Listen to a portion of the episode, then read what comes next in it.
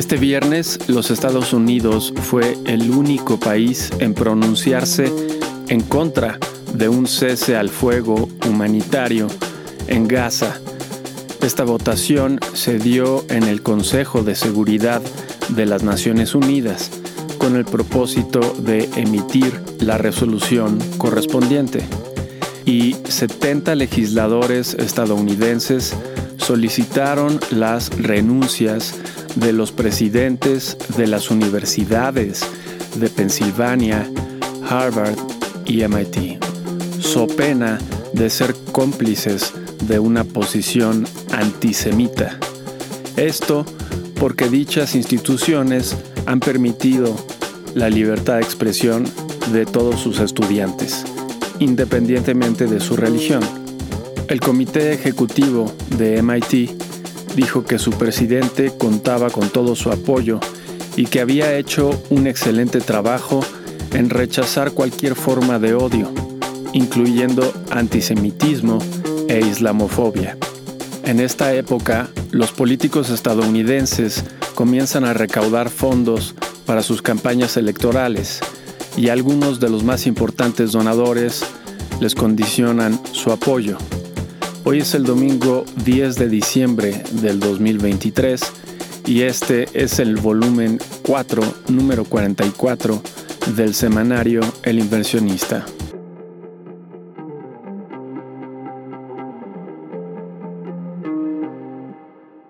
En economía, el jefe de la Agencia del Mercado de Valores de Estados Unidos, Gary Gensler, advirtió a las empresas que por ley deben declarar de forma veraz la utilización de inteligencia artificial. Algunos ejemplos recientes del comportamiento prohibido son una empresa que falsamente aseguraba utilizar métodos de aprendizaje de máquinas para maximizar sus utilidades y otra que dijo utilizar inteligencia artificial para desarrollar aplicaciones móviles cuando en realidad utilizaba programadores de la India. Javier Milei, el presidente de Argentina, presentó a su gabinete. Este incluye un destacado economista para jefe del Banco Central, algo que muchos han interpretado como señal de que pospondrá la dolarización que tenía en mente. El comisionado encargado de comercio en la Unión Europea canceló su viaje a Brasil para cerrar un tratado de comercio entre el Mercosur, un bloque económico de Sudamérica, y la Unión Europea. Todo indica que este tratado no se firmará este año. La criptomoneda Bitcoin surgió esta semana. La ficha, como Jamie Dimon llama a las criptomonedas, fue apaleada con las medidas de la Agencia de Mercado de Valores de Estados Unidos, la SEC. Pero, a menos de que este tipo de medidas continúen, la expansión económica favorecerá la especulación y apreciación de las criptomonedas. A propósito de criptomonedas, el gigante financiero Societe General lanzó una criptomoneda esta semana. Esta criptomoneda será de aquellas cuyo valor está anclado al de monedas convencionales. El Parlamento de Noruega aprobó la minería de aguas profundas. Este tipo de minería es un peligro ecológico, de acuerdo con los ambientalistas, ya que también a altas profundidades se encuentran ecosistemas interdependientes con el resto del océano. La agencia calificadora de deuda Moody's bajó las perspectivas de la deuda soberana de China, ello basada en el riesgo de un bajo crecimiento persistente y la gran deuda hipotecaria de sus ciudadanos. La única noticia empresarial de interés esta semana fue que la línea aérea Alaska Air acordó la compra de Hawaiian Airlines por mil millones de dólares. En política internacional, para compensar el apoyo que el gobierno de Joe Biden ha dado a la campaña bélica del gobierno israelí, el secretario de Estado Anthony Blinken aparentemente presionó al gobierno israelí para actuar contra la violencia que algunos israelitas cometen al establecerse en el llamado Banco del Oeste. El presidente ruso Vladimir Putin visitó Arabia Saudita y Emiratos Árabes, con quienes tiene intereses en común, como la política petrolera.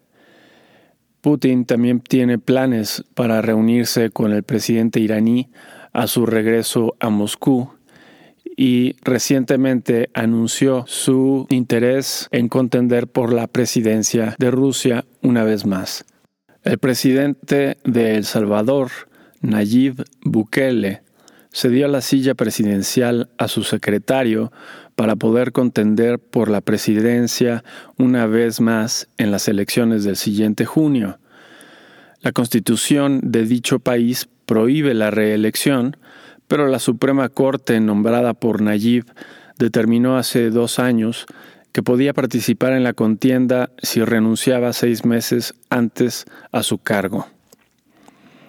La mayoría republicana en la Cámara de Senadores disminuyó en uno gracias a la expulsión de George Santos. Con ello, los republicanos tienen solo tres senadores más que los demócratas. El panorama se tornó sombrío para Ucrania esta semana después de que el Congreso estadounidense no aprobara más recursos para apoyarle.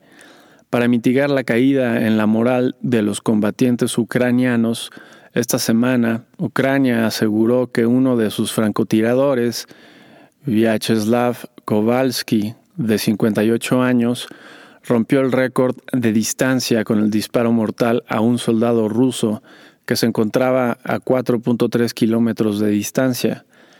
Las balas de este tipo de rifles vuelan a casi tres veces la velocidad del sonido en promedio, el vuelo de dicha bala entonces debe haber durado al menos dos segundos.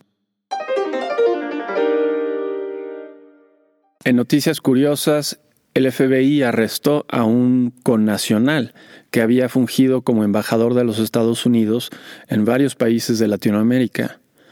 Víctor Manuel Rocha sirvió como espía encubierto para La Habana desde los 80 hasta el presente, de acuerdo con la investigación del Buró de Inteligencia. En México, la Corte aprobó por unanimidad levantar los impedimentos a la fiesta brava o corridas de toros. La fiesta taurina es una polémica donde ambos lados blanden buenos argumentos. Notas de la semana que termina. 4 al 8 de diciembre.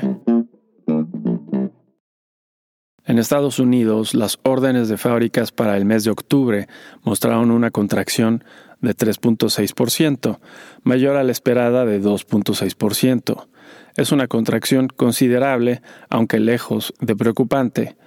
El índice de gerentes de compra del sector servicios para el mes de noviembre se mantuvo sin cambio en 50.8 puntos. Las vacantes para el mes de octubre mostraron una reducción considerable al pasar de 9.3 a 8.7 millones, señal de que el mercado laboral ha aflojado y se encuentra cerca de su trayectoria de largo plazo. La balanza comercial de mercancías para el mes de octubre mostró una reducción de 1% en las exportaciones respecto al mes anterior. Las solicitudes de desempleo de la semana se mantuvieron prácticamente sin cambio. Las nóminas no agrícolas aumentaron en 199 mil, ligeramente más de las 180 mil anticipadas.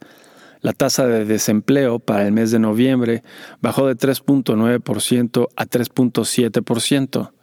Finalmente, el preliminar de la confianza del consumidor, según la Universidad de Michigan, para el mes de diciembre, mostró un alza considerable, pasando de 62 a 69.4 puntos.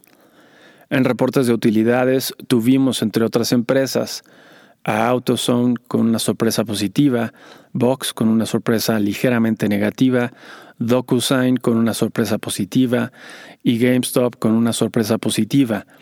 El 72% de las 65 sorpresas fueron positivas, una excelente semana en reportes de utilidades. Con respecto a la semana pasada, el índice Standard Poor's 500 de la bolsa estadounidense avanzó 0.21%.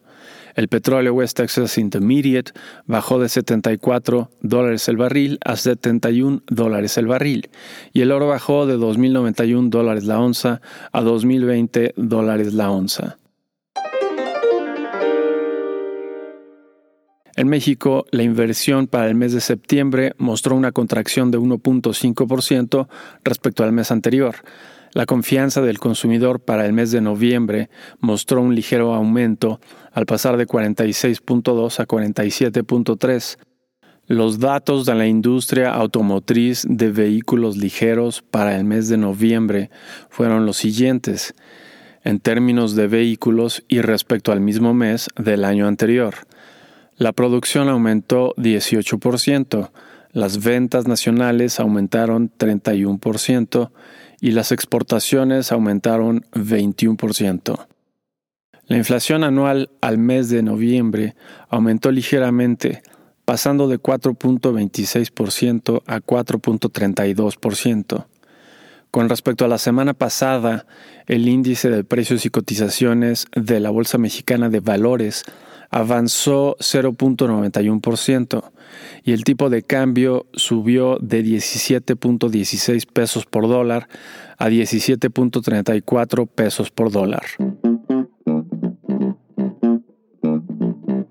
¿Qué podemos esperar para la semana entrante? 11 al 15 de diciembre. En Estados Unidos, el martes tendremos la inflación anual según el índice de precios al consumidor al mes de noviembre. Se espera que baje de 3.2% a 3.1%. El miércoles será el día principal de la semana, pues será la decisión de política monetaria de la Reserva Federal. Se anticipa que mantenga la tasa de interés sin cambio en el 5.5% actual. En esta ocasión también tendremos las proyecciones además de la tradicional conferencia de prensa. Finalmente, el jueves tendremos las ventas minoristas para el mes de noviembre. En reportes de utilidades tendremos, entre otras empresas, a Oracle, Adobe y Costco. En México, el lunes tendremos el turismo internacional al mes de octubre. Ese mismo día tendremos los datos de la industria automotriz de vehículos pesados para el mes de noviembre. El jueves tendremos la decisión de política monetaria del Banco de México. Se espera que se mantenga sin cambio la tasa de interés en el 11.25% actual. Ese mismo día tendremos la encuesta de la industria manufacturera para el mes de octubre. Finalmente el viernes tendremos la encuesta a empresas constructoras para el mes de octubre.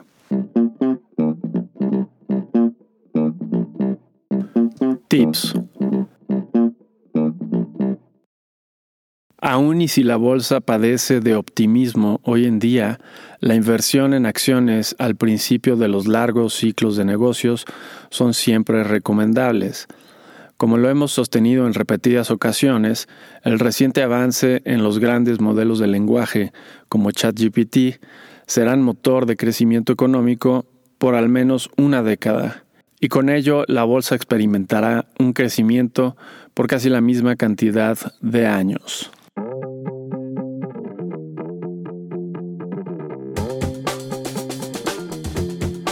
Y eso es todo para esta semana.